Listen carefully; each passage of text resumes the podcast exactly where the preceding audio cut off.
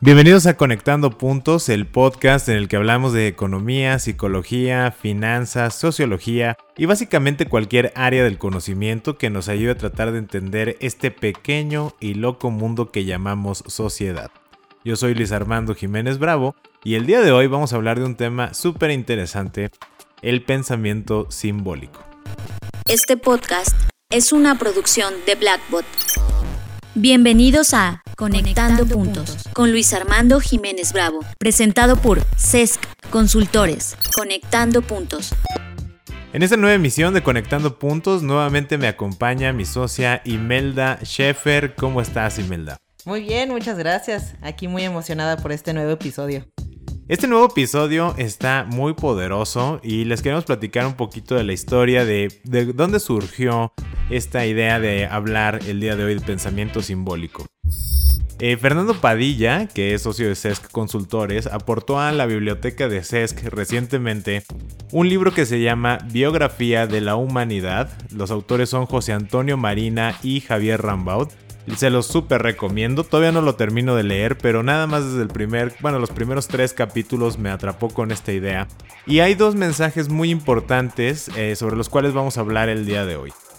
El primero es que ellos nos señalan que a lo largo del estudio, investigación de cómo es que la humanidad va creando cultura y en consecuencia va tomando ciertas decisiones alrededor de ciertas conductas y contextos muy particulares, está el pensamiento simbólico.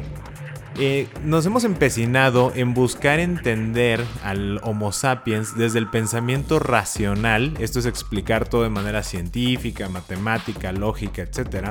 O desde el pensamiento emocional, qué emociones tienes, estás triste, estás enojado, estás feliz, etc. Sin embargo, la base previa de nuestra evolución creativa está en el pensamiento simbólico, que aquello que nosotros percibimos de los símbolos, qué interpretación les estamos dando. Y asociado a esta idea, algo que me captó poderosamente la atención, que ya vamos a construir más alrededor del pensamiento simbólico, pero antes de eso es el hecho de que ahí nos narran en esta historia que hubo un momento en, en nuestra historia como humanidad que convivimos tres especies al mismo tiempo, tres especies de humanos, vamos a llamarlo de esta manera el Homo erectus, el Homo neandertalis o neandertal y el Homo sapiens, que hoy día es la especie pues que sigue existiendo y que somos todos, inclusive ustedes que nos escuchan, nosotros que estamos emitiendo pues somos parte de la especie Homo sapiens. La parte interesante es que convivieron de manera simultánea las tres, sin embargo, llegó un momento en que se extinguieron esas dos especies, el Homo erectus y el Homo neandertalis, y solo quedó el Homo sapiens. Y ellos se preguntan, bueno, ¿y por qué solo quedó el Homo sapiens? ¿Qué es lo que lo hizo tan diferente del Neandertal y del Homo erectus que lo llevó a la supervivencia y sobrepasó una extinción? Y ellos dicen, bueno, la base está en la parte simbólica porque eso nos ha permitido crear cultura. Cultura en algunos momentos súper compleja, ¿no? Este, muy ritualista, llena de unas costumbres, este, pues podríamos decir muy extravagantes hoy día pero al final del día todo está asociado a una serie de símbolos.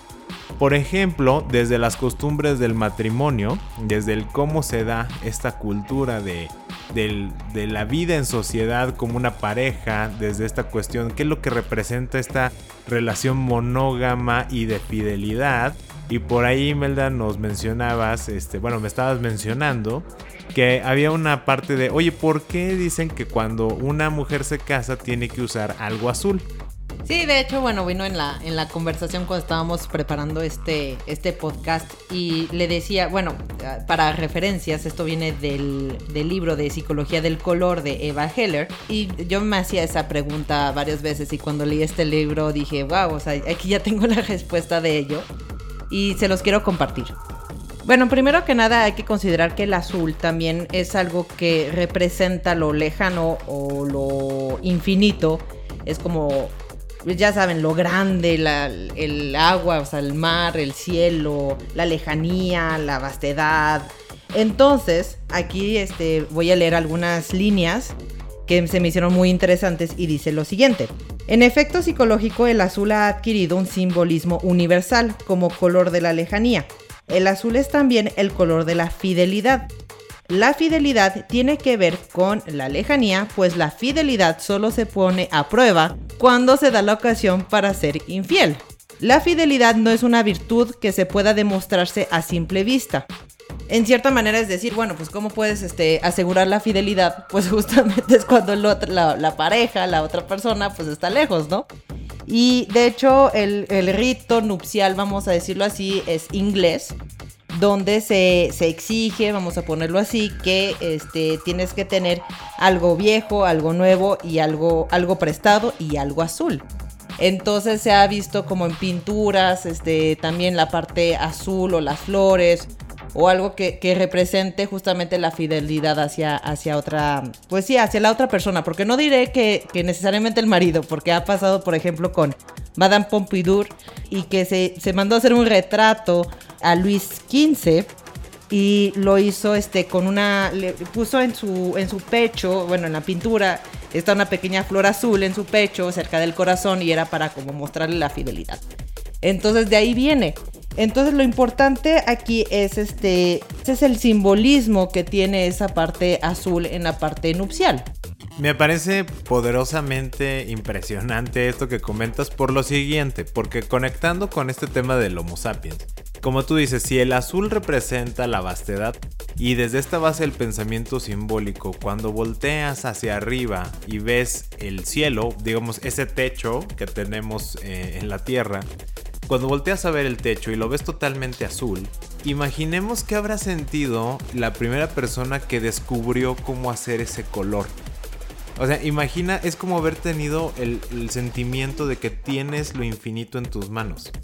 Y entonces esa infinidad contenida en, en, una tintura, en una piedra como el zafiro, cuando la descubrieron por ejemplo, era como decir, esto representa el cielo.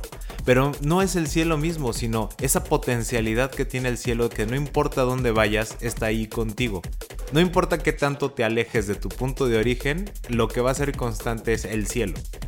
Cuando tú ves toda esta historia y dices, no inventes, ¿qué poder creativo tiene el Homo sapiens? Tenemos como Homo sapiens para conectar todas estas situaciones totalmente diversas y entonces empaquetarlo en el mínimo de continente y decir, usa algo azul y eso va a representar tu fidelidad hacia la otra persona. Sí, es la manera en que nosotros tenemos de, simbolizar algo. O sea, no necesariamente es un dibujo, pero es la manera de, que simbolizamos un, color, algo, ¿no? O sea, lo estamos simbolizando.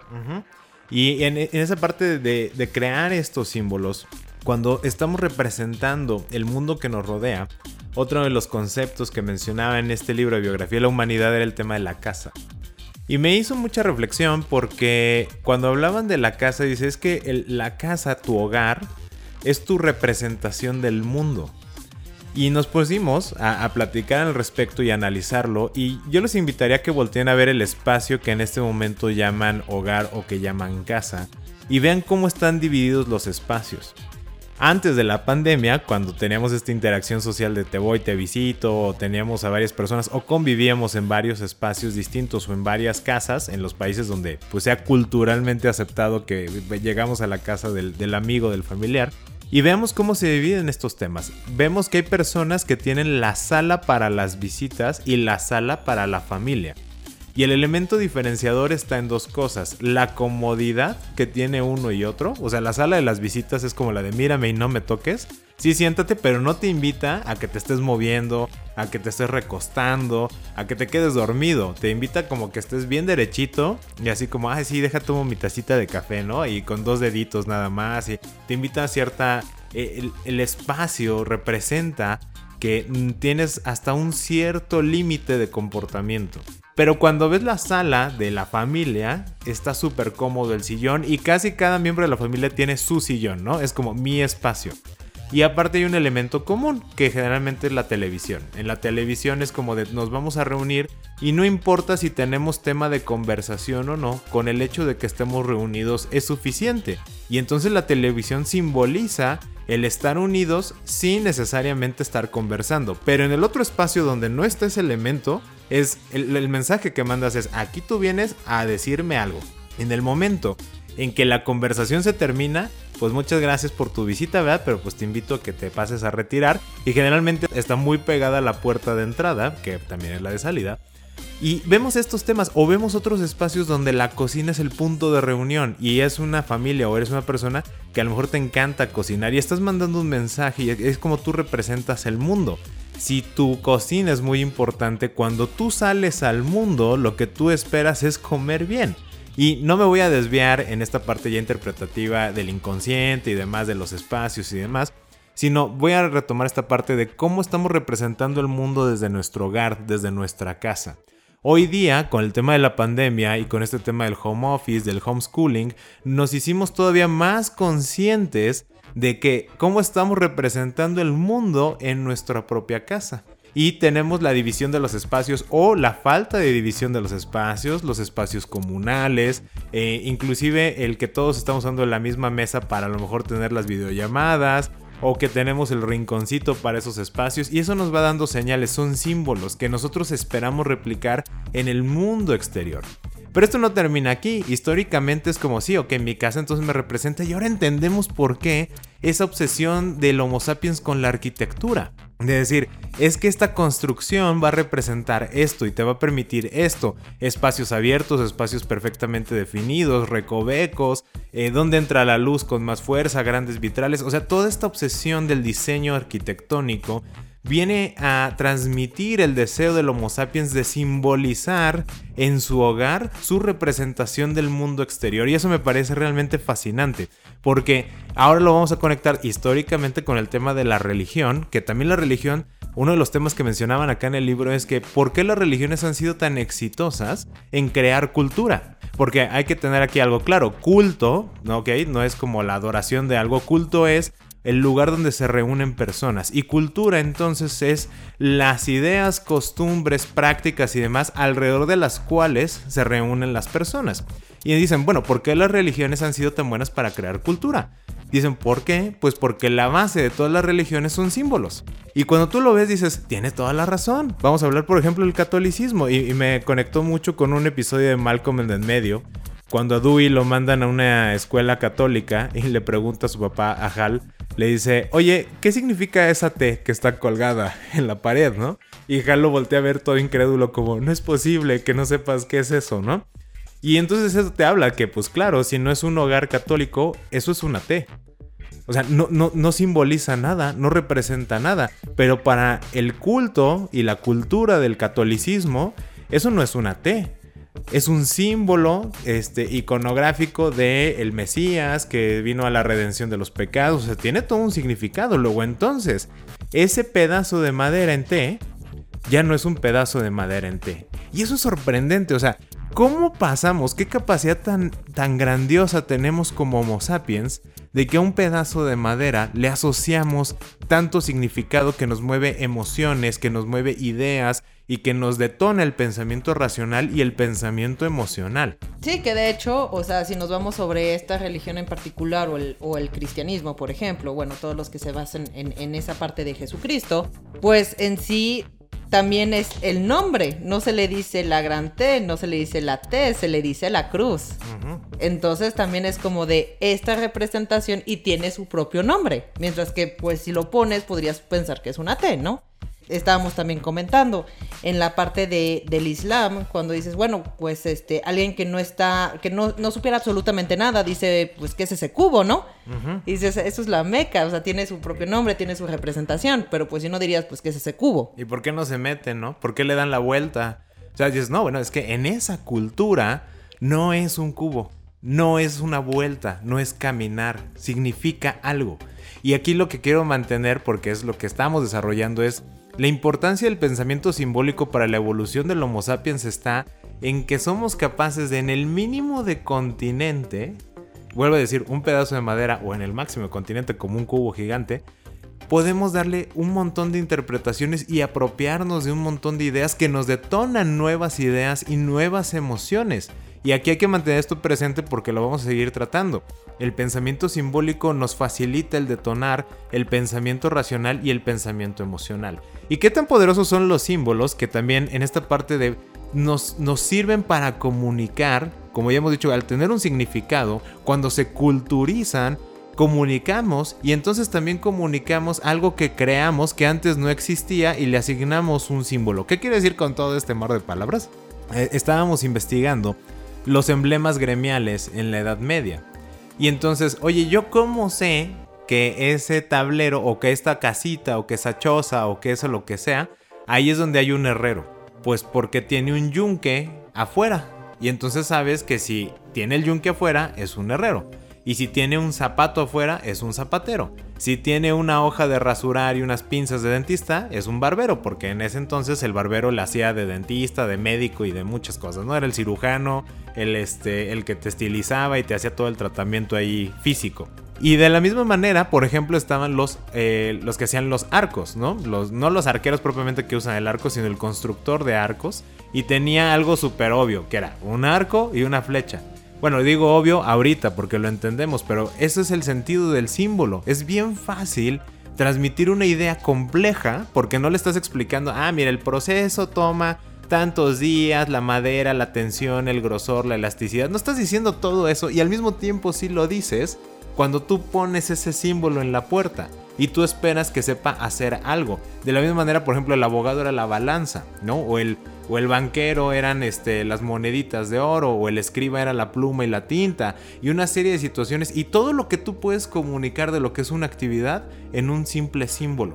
Y eso nos pareció extremadamente poderoso, porque nuevamente lo que quiero señalar es cuál es la base de la evolución del Homo sapiens que le permitió sobrevivir a la extinción que se llevó al Neandertal y al Homo erectus el pensamiento simbólico y veamos cómo nuestra actualidad nos sigue impactando.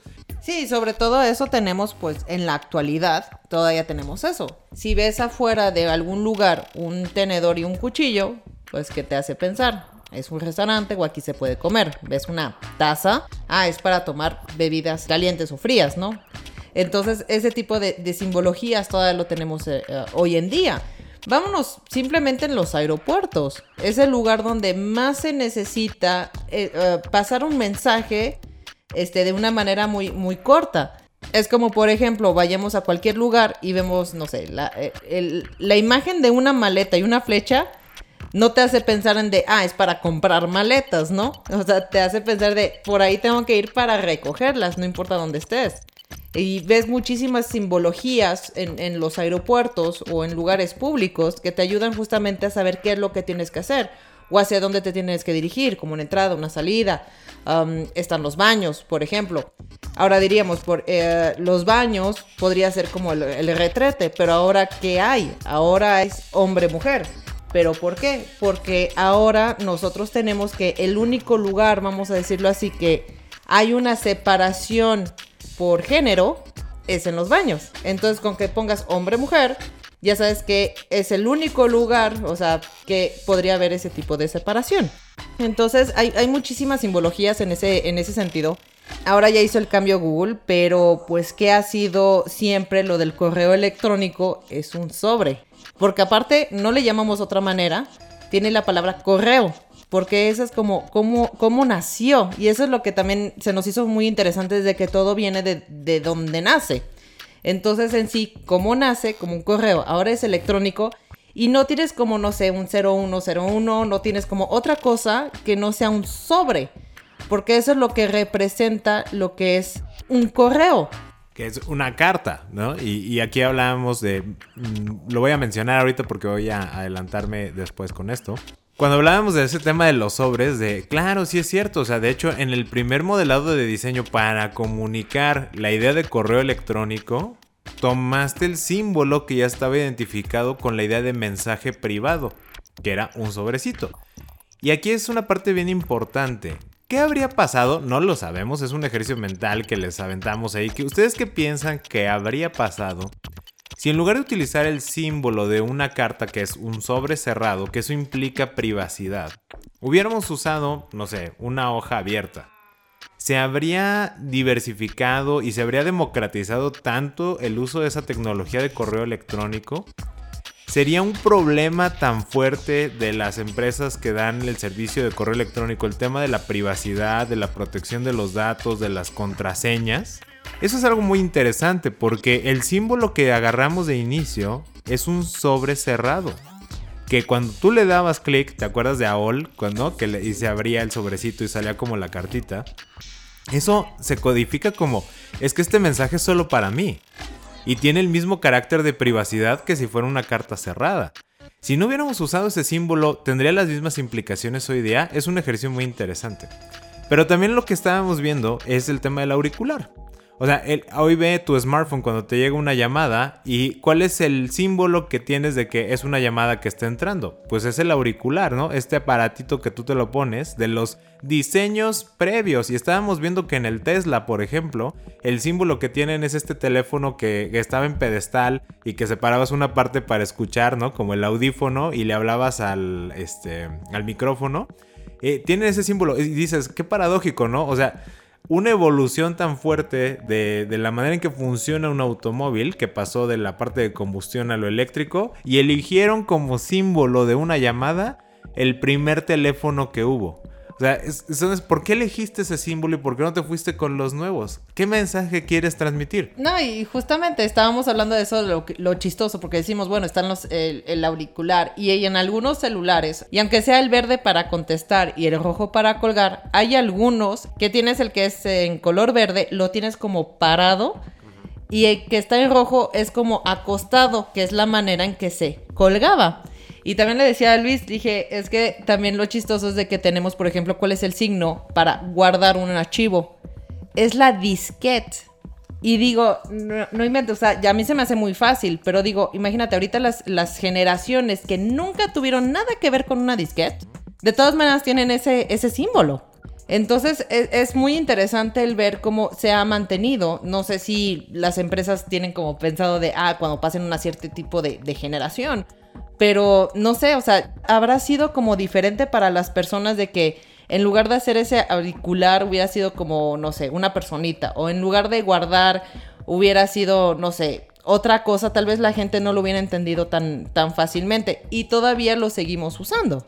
Y como dices, todavía seguimos usando tantas cosas que cuando, eh, o sea, retomando esta parte de la importancia del pensamiento simbólico, cuando lanzaron en el 77 ese disco de oro, ¿no? De, del Voyager, con los sonidos, imágenes de la Tierra y ciertos símbolos que representan la ubicación de la Tierra en el sistema solar, la antropometría que tiene el Homo sapiens y esta distinción de los géneros y demás, al final estábamos usando símbolos. Pusieron, por ejemplo, fotografías de un supermercado.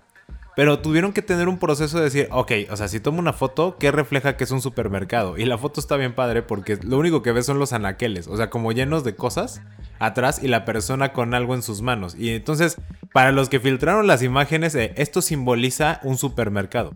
Pudieron haber tomado cualquier otra cosa, en este momento no sé qué opciones tenían, pero volvemos a la parte de Estamos buscando de manera constante símbolos a los cuales les estamos asociando un significado que culturalmente, o sea, un gran número de personas acepta y entonces los empezamos a intercambiar. Me ha dado mucho, este, mucha curiosidad, por ejemplo, el tema de cómo sabes que es un banco. Generalmente es una moneda o generalmente es un cerdito.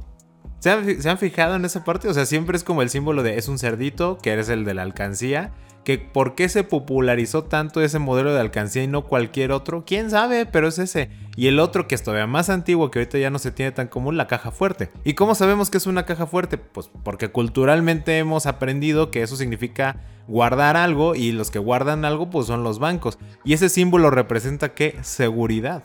O sea, y eso es asociar el tema de un banco es más seguro. Y todavía hoy día en tema de finanzas personales nos topamos con gente que dice, no, pues yo voy a dejar mi dinero en el banco porque está más seguro que meterlo en una inversión, en una, este, por ejemplo, en una casa de bolsa, en un mercado de capitales. ¿Y cuál es el símbolo de las acciones? Una grafiquita que sube y baja.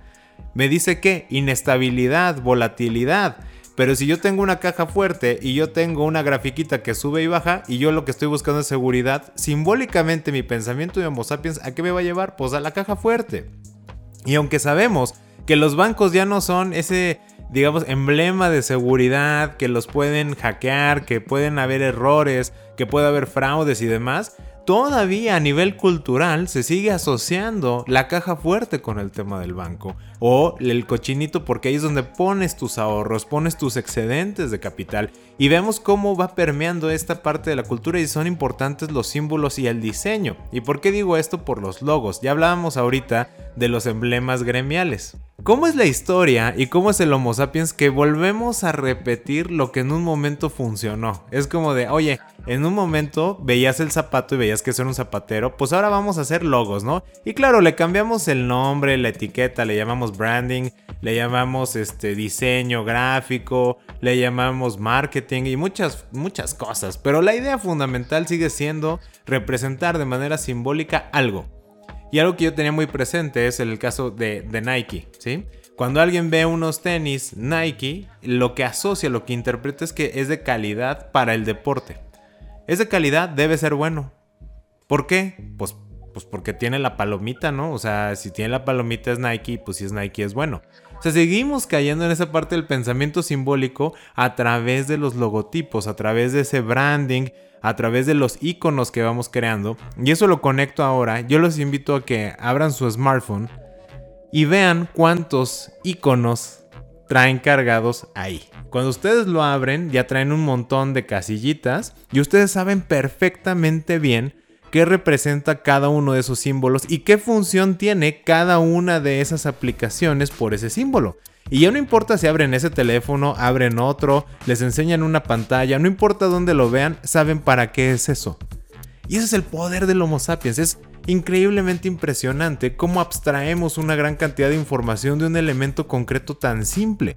Y por eso es que el diseño es tan importante. Me estoy adelantando un poquito, no me voy a ir este, tan adelante. Pero quiero recalcar esta parte muy poderosa. ¿Qué es lo que se está discutiendo hoy día? El cómo represento las cosas. Y tengo otra pregunta para ustedes. Si, por ejemplo, una aplicación similar a Facebook hubiera utilizado un símbolo de conversación o de notificación o de alerta, como lo que mencionabas tú, este que tiene también Twitter, ¿no? La campanita, como de que hay un aviso, te está anunciando algo. Sí, casi de hecho todo tiene como qué es ¿Qué es cuando tienes una notificación? O sea, no es un mensaje, es nada más como que, oye, algo está pasando, es la campanita. Y luego te vas históricamente, pues especialmente pues en, en, Europa, se veía como que el que tenía la campana, bueno, especialmente creo que también en Estados Unidos, era de que el, el no sé cómo se le llama, perdón, se me fue. Era el gritón, ¿no? Era como el vocero. Ajá, el vocero, pero que era con una campana y anda anunciando algo. Y nos mantuvimos sobre esa parte de que hay algo que anunciar, entonces una campanita. Y la campanita significa notificación. Hay algo que tienes que saber. Nuevo. Hay algo nuevo. Y entonces, ¿cómo se van trasladando estos temas? Si yo hiciera una nueva aplicación y no utilizara estos símbolos, ¿tendría el mismo éxito o la misma aceptación cultural que otra? Y son estas preguntas las que decimos, oye, por eso es tan importante el diseño, porque en la manera en la que yo estoy utilizando estos símbolos culturales para que yo realmente me pueda comunicar con el resto de las personas y creemos culto, nos reunamos alrededor de esta idea, de esta funcionalidad, interesa mucho, sí ser original, pero entonces nos planteamos, nos interesa más estudiar la historia de los símbolos, y de la cultura para tomarlos y entonces se facilite el entregar el mensaje. A veces pecamos de originalidad, ¿no? Es como, no, vamos a hacer el icono super acá, que nadie entienda y entonces esto va a crear branding. No lo sé, o sea, no estoy condenando como que ese no es el camino, sí quiero dejarlo muy claro, no estoy limitando la creatividad, simplemente es que desde un análisis histórico y desde la referencia al pensamiento simbólico, creo que tendrías mucho más éxito si ya utilizas símbolos que son aceptados culturalmente o que ya están culturizados y a partir de ahí puedes ir introduciendo nuevos símbolos para que te permita acceder a nuevas cosas. Pero te diré una cosa, o sea, yo creo que por ejemplo en la parte de los logotipos, como dices, simbolizan algo. Entonces, hasta cualquier marca eh, teniendo su logotipo, que pues algunos sí han hecho como varias modificaciones en, sus logotipos, pero es lo que representa. Y lo, interesante es de que aparte de los logotipos, yo pensé, dije, bueno, es que también el logotipo, ah, no sé, de Nike, ahorita representa una cosa, pero hace 10 años representaba otra cosa. O sea, lo que nosotros, en nuestra mente, qué es lo que estaba representando en ese momento. Entonces puede ir como cambiando dependiendo de, pues, qué está haciendo la empresa en ese sentido. Y luego ahorita estuve pensando, dije, pero es que también hay símbolos en que podrían cambiar su significado, ya sea culturalmente o por de dónde vienes, o también por la época en la que estás viviendo. Por dar un ejemplo. Cuando decía, bueno, si ves afuera de un lugar, ves el, tenedor y el cuchillo, dices restaurante, pero ahora, ¿qué, ¿qué, es lo que está pasando? Pones una cara o una, una persona como con mascarilla, por decirlo así, es un símbolo lo que te hace pensar es de que no puedo entrar a menos que tengan la máscara, sí, el, cubrebocas. perdón, el cubrebocas puesto, mientras que antes, si veías eso, pensabas más como de, oye, será un lugar de, de que tienes que tener cuidado con la sanitización, por ejemplo, no sé, una carnicería o ya sabes, como los refrigeradores o una, este, ¿cómo se dice? Donde hacen el tratamiento de alimentos que si ponías eso es de, ah, sí, claro, o no sé, de lácteos o de proceso de alimentos, eso generalmente lo veías y se te hacía como de, ah, bueno, es específicamente porque tengo que entrar a ese lugar porque hay algo diferente a todos los demás. Mientras que ahorita lo pones, ya tiene, o sea, ya tiene un significado diferente. Me voy a otro ejemplo. Imagínate que por imagen pones lo que decía, lo de los baños, ¿no? Tienes el hombre y la mujer y pusieras, no sé, este, el fondo blanco y los, y este, los monitos en negro. Dices, ah, sí, pues X. Pero a una cierta época no significaba eso. A una cierta época era baño para negros. Bueno, especialmente en Estados Unidos y donde hubo ese, ese tipo de, discriminación o también en, en Sudáfrica pero entonces tenía un significado diferente a lo que vemos ahora. Entonces es lo interesante de que siempre significará algo, pero puede, puede modificarse con el tiempo dependiendo de lo que estamos viviendo en el momento. Y como dices, algo es de, ok, sí, es que quiero hacer como mi super logo y todo eso, sí, pero es que no tiene nada que ver tu logotipo si no tienes algo que representa. O sea, si no representa nada en sí, o sea, no hay como algo más allá, pues realmente, o sea, no trabajes tanto, o sea, no estoy diciendo que no sean importantes los logos, pero si haces el logo, tienes que trabajar para que represente algo. Creo que esa parte le has dado justo en el clavo porque eh, se ha dado esta distorsión como de, ay, no importa, es un logotipo, ¿no? Lo que comentas. Dices, sí, pero así como en los emblemas gremiales o lo que mencionabas ahorita de estos eh, señalética universal, como el, alto eh, y lo del baño, ¿no? El restaurante. Se trabajó mucho para que quedara muy claro qué significa. O sea, es como la primera vez que yo vi un tenedor y un cuchillo, primero abrí la puerta, ¿no? Y entonces ya vi que ahí servían de comer o investigué un poquito. Y entonces ya supe, lo vi una vez, lo vi dos veces, tres veces, y entonces mi cerebro ya captó que pues un cuchillo y un tenedor es, es símbolo de comida, entonces quiere decir que puedo comer ahí. Pero si las personas, que a alguien se le ocurre poner un tenedor y un cuchillo, entra si es, quiere que le cortemos el cabello, ¿qué va a pasar? Es como, o sea, wow, ¿qué pasó? O sea, como, y, si alguien más hace lo mismo, o sea, otras estéticas o barberías, y los restaurantes no cambian ese tema, ya no vas a saber si es el estilista o el barbero o si es el restaurante. Y eso lo desecha la misma conformación cultural y dicen no, o sea, tenemos que dejar en claro, a ver, o es una cosa o es la otra, o cámbiale algo para que sepamos. Eso es también algo muy curioso del Homo sapiens, como dices de los logotipos. Si yo veo que cambias constantemente el logotipo, pero no me dejas en claro, este es un mensaje a Google, ¿no? Pero no me dejas en claro que sigue siendo Google, o en el caso de la empresa Alphabet, pues yo ya, yo, o sea, me daría desconfianza abrir esa aplicación. O sea, si yo no tengo en claro que Gmail sigue siendo Gmail y nada más veo el cambio del icono, a lo mejor no abro esa aplicación. ¿Por qué? Porque yo no tengo registrado que ese símbolo nuevo me dé la misma funcionalidad que antes. ¿Estamos de acuerdo? O sea, y, es la parte del, logotipo. Si una empresa que tiene una actividad cuando transforma lo que hace, cambia lo que está haciendo y no cambia su imagen, su logotipo, el símbolo que la representa, la gente lo desecha. Pero si cambia antes el símbolo y luego quiere cambiar su actividad, la gente también lo desecha. O sea, es una parte bien interesante del Homo sapiens que tiene que ver una... La comprensión del símbolo debe ser muy clara. O sea, dime qué significa esto en este momento. Tal. Y me tiene que quedar bien claro para qué sirve. Si tú me lo cambias de repente, te voy a decir, no, no, eso no. Y por eso vemos tanto surgimiento de la necedad. O de las personas cuando le dices, mira, es que esto ya no es así, ahora es así. No, No, no, no, a mí se me- esto no me da confianza. Y entonces escala al plano del pensamiento emocional y a esta parte de querer justificar esa emoción en el pensamiento racional y creas toda una distorsión de lo que es un mensaje de una cultura. Y le pasa hasta a los empleados. Oye, cambiaron el logo, ¿significa que me van a correr? ¿Es una empresa nueva?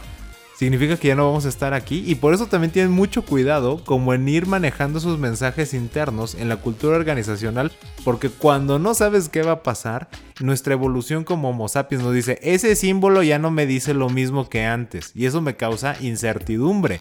Y esa incertidumbre la voy a trasladar de una manera, llámese miedo, agresión, violencia, aversión, o sea, de muchas formas como yo tenga que reaccionar. Y entonces por eso hay que tener tanto cuidado. Porque si de repente yo llego con los empleados y, ah, miren, este logotipo de Sesc ya no es este, ¿eh? ahora es este. Yo no sé qué se va a detonar en sus mentes. Pero van a decir, es que ya no somos lo mismo. ¿Por qué? Pues porque ya no se ve igual. Y es tan primitivo, tan primitivo, que muchas personas no sabemos explicar por qué nos genera ese, ese, ese sentimiento y ese pensamiento lógico. Que justamente es como lo que te digo, o sea, bueno, no sé cómo ustedes se hayan sentido, los que utilizan a Google o Gmail, pero empecé a ver muchísimo de redes sociales, especialmente con los cambios, era de, oye, ya no entiendo qué es una cosa con la otra, porque nada más desde cuadritos y que hicieron ese cambio, ¿no? Yo lo veo como en dos factores, veo como tanto la imagen o el simbolismo que le das, que como dices, o sea, no está mal, yo, o sea, no, no le veo nada mal a estar cambiando un logotipo, pero está la- el cambio del logotipo y hay otros que es, no es el cambio del logotipo, es el cambio de cómo estás manejando la empresa. Otra vez me voy con Nike, o sea, lo digo ahorita digo, ah, ¿sabes qué? Nike sí, pues me hace, ¿qué me representa? Ah, pues buena calidad. Mientras que hace unos que eran creo que 10 o 15 años, este, me decías, ¿qué piensas de Nike? Ah, sí, explotación de niños. O sea, sí me explico. Entonces hay como esas dos partes. Y Nike no cambió, no cambió su logotipo. No es como, por ejemplo, Nestlé, que tuvo, creo que como cinco cambios durante, durante toda su, su vida de, de ahorita, ¿no? Aunque sean mínimos, pero hacen cambios. Entonces lo veo como dos cosas. No nada más es el simbolismo, nada más como la imagen tal cual. Pero también lo veo como lo que representan. Y lo que me hace como que mucho, no sé, estoy como que ansiosa de de ver qué es lo que pasará en el futuro, porque digo, tal vez haya cosas que están haciendo ahorita que van a simbolizar algo en el futuro y que todavía no lo sabemos. Totalmente, y me encanta que lo conectes porque ya hablando de- del tema que viene en el pensamiento simbólico hacia el futuro, eh, yo tengo como una reflexión fuerte de todo esto que ya hablamos y, de lo que hemos leído, investigado, etc. A mí me llegó esta reflexión, este pensamiento. Me encantaría saber si a ustedes también le- les mueve en este sentido, qué es lo que les está provocando. Pero si estamos analizando esta historia de cómo vamos creando cultura a partir de los símbolos, es lo que tú comentas y me parece muy atinado. ¿Qué es lo que va a seguir después? O sea, ¿qué, símbolos estamos construyendo con las decisiones que estamos tomando como sociedad? ¿Cuál van a ser los siguientes avisos? O sea, porque el símbolo sirve para comunicar algo, como ya lo hemos planteado. Y yo me atreví a hacer una reflexión un poquito más asertiva, si lo quiero llamar así, más determinista. Cuando tú mencionabas el tema del correo electrónico, que tomaron el sobrecito. Y entonces dije, es que también el símbolo que tú utilices hacia el futuro o cuando quieres eh, poner algo novedoso, básicamente te está anunciando la sustitución o la suplantación de algo que ya existía. En el caso del correo electrónico, pues básicamente el mensaje era como de, este es el nuevo correo. El correo de antes, el de las cartas, ya no va a ser, ¿eh? Digo, sigue existiendo y sigue funcionando y se siguen manejando muchas cosas así, pero sabemos que hay más personas, se mueven más correos electrónicos que cartas hoy día. Y se mueven hasta por segundo, porque es de, hola, sí, enterado, muchas gracias. Ah, de acuerdo, recibido. Ok, de acuerdo, te va lo que sigue, ¿no? Y entonces tienes como una comunicación súper ágil y mandas 5 o 7 correos a la misma persona. Y te comentaba, Noime, de, así como tenemos este símbolo que mencionas del correo y anunciaba esta sustitución. Ahora, cuando vimos lo de la cámara en los smartphones y que te ponen el iconito, el símbolo de una camarita y te anunciaba la sustitución de las cámaras de antes, ya no necesitas tener el aparato aparte, ya lo traes integrado en otro dispositivo que ahora le llamamos teléfono inteligente. Le decía, ¿qué va a pasar cuando yo entre en una fábrica y yo vea, ya no vea la carita, bueno, el símbolo de una cara humana con un casquito de, de construcción de esos cascos duros, que son como los curvos, y en lugar de eso yo ya vea, digamos, un brazo robótico. Ya no va a significar de entra aquí, con tu casco. Es de aquí no entras porque esto es para robots. O lo que tú decías, cuidado con el robot, ¿no? Así como cuidado con el perro, ahora va a ser cuidado con el robot. Sí, es lo que decía, imagínense como un triángulo y así como que el, el brazo robótico, algo robot, y que digas, bueno, es que ahora eso significa cuidado con el robot. Y entonces este futuro del diseño, este futuro de las decisiones que estamos tomando como humanidad, ¿cómo lo vamos a ir traduciendo en símbolos? Y lo estamos comunicando porque esto va a ser una pauta súper interesante. Es una nueva forma, bueno, no una nueva forma, es retomar una forma muy primigenia de nuestra evolución como Homo sapiens, de cómo ir detectando las señales en nuestra cultura. Cuando los símbolos cambian es porque la cultura ya cambió. Entonces, si vemos que se crean nuevos símbolos, ¿qué significan esos símbolos y por qué se convirtieron en símbolos? ¿Qué van a representar ahora? Como tú lo decías tan claramente, tecnología, progreso, cuidado, enfermedad, destrucción masiva o utopía. No lo sabemos. Esa es una parte súper interesante. Estás escuchando Conectando Puntos con Luis Armando Jiménez Bravo. Y la segunda reflexión que me surgió a partir de todo esto está en el tema de la educación. Dado que estamos viviendo este ciclo de reapropiación de los símbolos, como les decía, se abren su smartphone todos los iconitos que hay ahí, los símbolos, y vemos estas nuevas generaciones, que una de las grandes quejas es, es, es que ya no aprenden igual o ya no siguen el mismo ritmo, etc. Pues yo les diría que tomemos este aprendizaje que estamos recuperando del análisis histórico del Homo sapiens y vayámonos de nuevo hacia los símbolos. Tú mencionabas algo de las analogías que ahorita voy a, profundizar y te voy a regresar ahí la pregunta. Es de empecemos a transmitir el conocimiento nuevamente desde el pensamiento simbólico para posteriormente escalarlo al pensamiento racional, a la lógica, a la explicación, a la metodología científica. Si nosotros utilizamos los símbolos, estamos construyendo una historia y estamos narrando algo. Y algo que nos pasa mucho, por ejemplo, en el tema de las finanzas. Es que, los que estamos en el tema financiero y que asesoramos a nuestros clientes en esta parte, cuando vemos sus estados financieros, cuando vemos los números, nosotros ya vemos la historia. Y es algo que les decimos, esta es la historia de tu empresa que se refleja en las decisiones que tú has ido tomando en cada momento y se condensan así. Y claro que ellos ven un montón de números y dicen, ah, pues yo veo pérdida o veo ganancia, pero pues así que digas, veo la historia de algo, pues no. Pero ¿qué pasaría si entonces lo trasladamos como un símbolo? Y entonces utilizamos, por ejemplo, un, este, una montaña, ¿no? Y dices, mira, este numerito es como si estuvieras aquí, ¿no? En la base de la montaña. A lo largo de las decisiones que has ido tomando, ahora ya estás a la mitad de la montaña. Y eso está súper bien, vamos bien. ¿Cómo conjugamos ese pensamiento simbólico con el pensamiento racional y con el pensamiento emocional?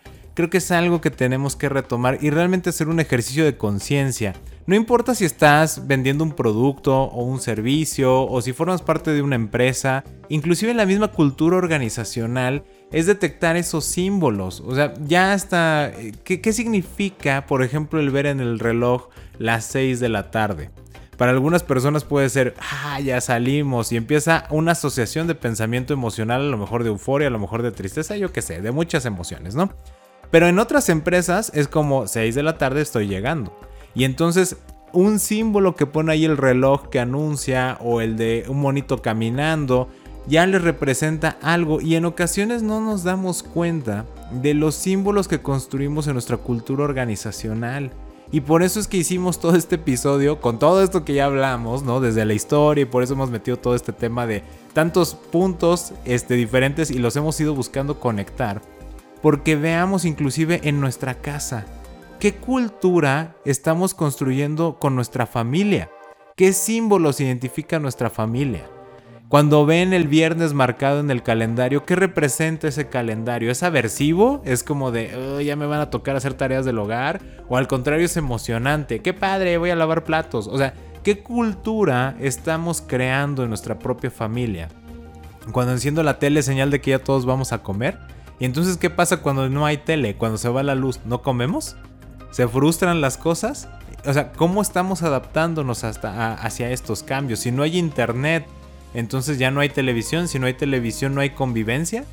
O este espacio nada más es sin tele y esto es para convivir. Eso importa mucho.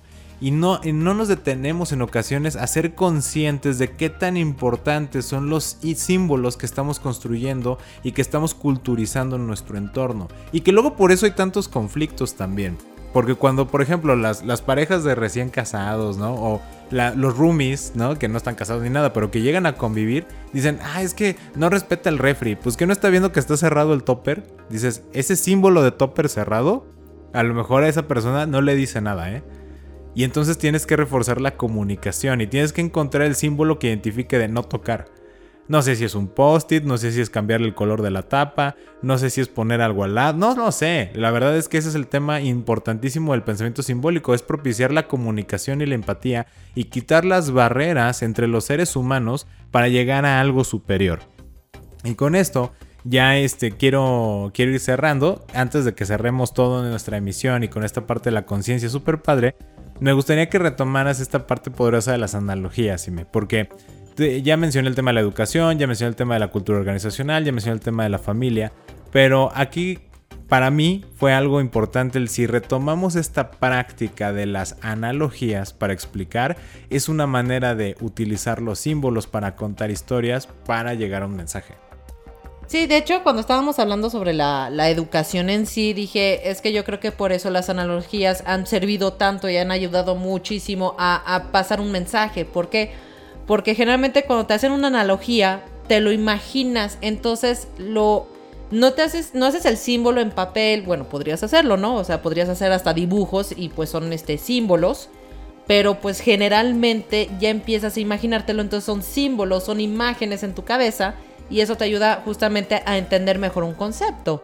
Yo decía, no sé, por ejemplo, este, las fracciones, ¿no? A mí me tocó que el típico, el circulito y que te lo van dividiendo y todo eso. Y como que, bueno, si tienes esa, esa imagen, pero este, si hablaras como una analogía de, imagínate un panadero, tiene este, una guasa de pan, la divides en tres, ya te lo imaginaste, sí, ahora agarras, imagínate que agarras ese pedazo, ahora cuántos te quedan no, que dos. Entonces, si eran tres y te quedan dos, ¿qué significa? Dos tercios. Ah, ok. O sea, a eso me refiero de que las analogías, y de hecho nosotros hemos utilizado muchas analogías, porque justamente pues hablamos a veces de cosas técnicas o tratamos de, pasar nuestro mensaje, pero decimos tal vez la analogía es lo que mejor ayude a, esa parte de que se entienda nuestro mensaje. Pues hablando de la, de la educación o cuando uno se quiere formar, justamente estábamos hablando de que tal vez hay libros que son muy difíciles o que no le entiendes. Entonces, ¿cómo podrías ayudarte a ti mismo? Pues, ¿por qué no haces como dibujos o haces algo que te ayude a, una representación? Como decías, muchas cosas que se están quejando ahorita es de que pues las nuevas generaciones no están leyendo pero tal vez es, como dices, ¿qué es lo que está simbolizando la lectura? Tal vez como tanto nos estamos quejando y tanto lo estamos haciendo como algo negativo en lugar de que sea algo positivo, entonces la imagen de un libro, la forma de un libro es como lo que simboliza algo de, ay, no es lo que tengo que hacer, en lugar de buscar la manera, este, hasta con símbolos, de cómo puedo hacer de que esto sea agradable. Y con esa idea me, encanta y nada más quiero reforzar con este punto de la mnemotecnia que también hablábamos, ¿no? De estos campeones de juegos de memoria que justamente utilizan una técnica llamada el palacio mental o la casa mental y que justo es un método de, memorización a través de símbolos.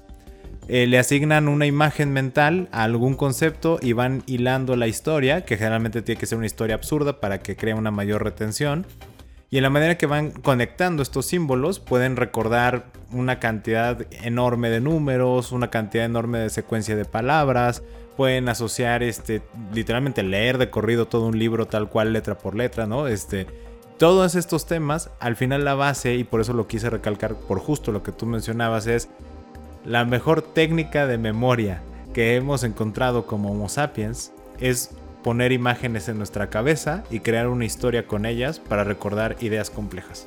Así es, y justamente pues cuando estábamos hablando de, esta parte educativa, también lo estábamos comparando, dijimos, bueno, es que eso lo vimos en, un, en uno de los, este, es como una serie documental que vimos en, Netflix, que si recuerdo bien es Juegos de la Memoria, pero se nos hizo tan interesantes de, wow, o sea, ellos utilizan las imágenes, no sé, por decir, el 240 es un gorila, ¿no? Y cada quien tiene su forma de hacerlo.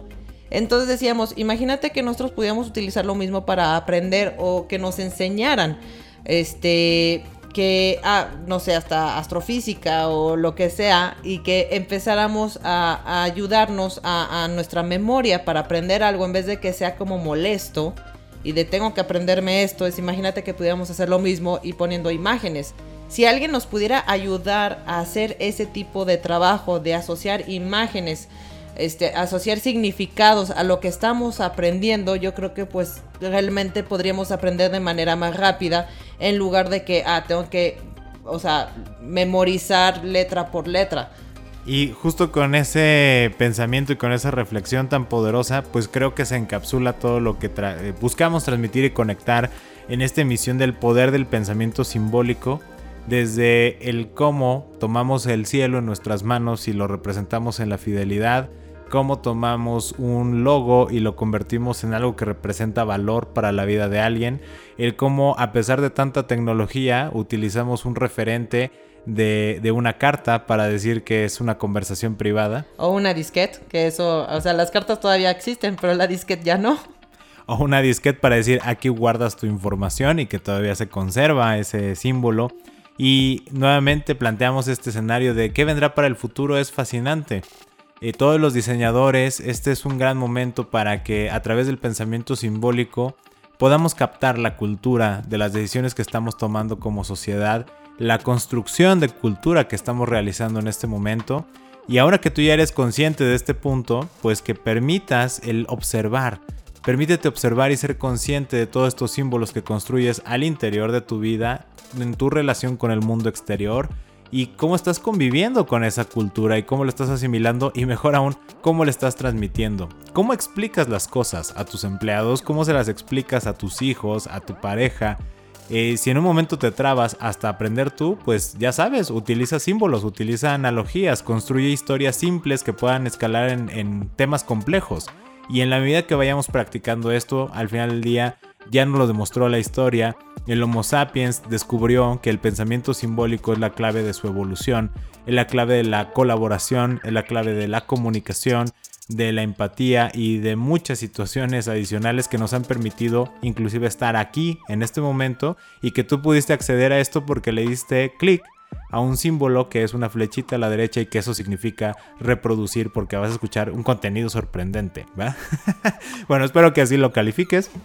Y con esto pues ya pausamos, concluimos esta emisión de Conectando Puntos, no sin antes invitarte a todas las preguntas que lanzamos y los comentarios y reflexiones que tuvimos, nos compartas qué es lo que te detonaron directamente en nuestra página de Facebook en arroba esto es arroba SESC Consultores, o directamente en nuestra página de internet www.cesc.com.mx, esto es www.sesc.com